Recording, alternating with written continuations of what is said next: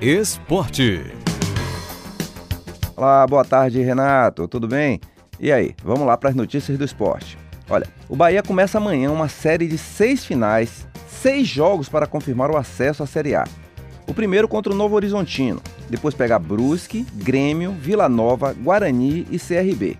Mesmo com a derrota de sexta-feira para a Chapecoense, o tricolor manteve a terceira colocação, mas viu a turma que tenta chegar ao G4 se aproximar.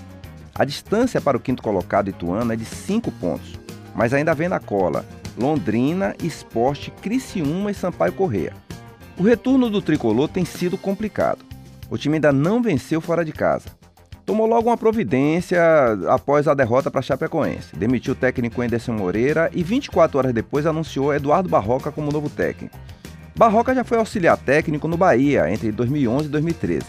Tem passagem por clubes como Botafogo, Vitória, Curitiba, Atlético Goianiense, onde conseguiu acesso em 2019, e por último esteve à frente do Havaí, sendo demitido no mês passado devido à baixa produção do time catarinense, que ainda se encontra na zona de rebaixamento da Série A. Barroca já foi apresentado ao elenco em Campinas, onde a equipe se prepara para o jogo de amanhã. O time terá como desfalque apenas Everton, expulso contra a Chapecoense.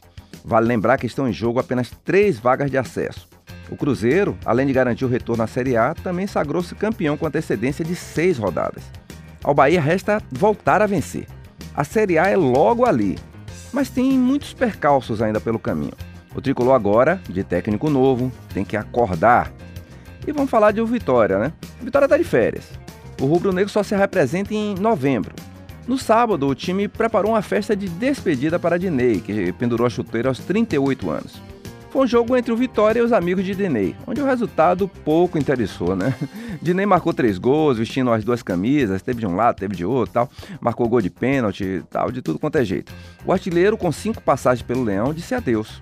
Agora é conseguir segurar na equipe nomes como destaque Rafinha, sondado por diversas equipes, inclusive de fora do país, e o Vitória já ofereceu um novo contrato para ele, né, com 100% de reajuste de salário. Basta ver o que é que vai acontecer nos próximos dias.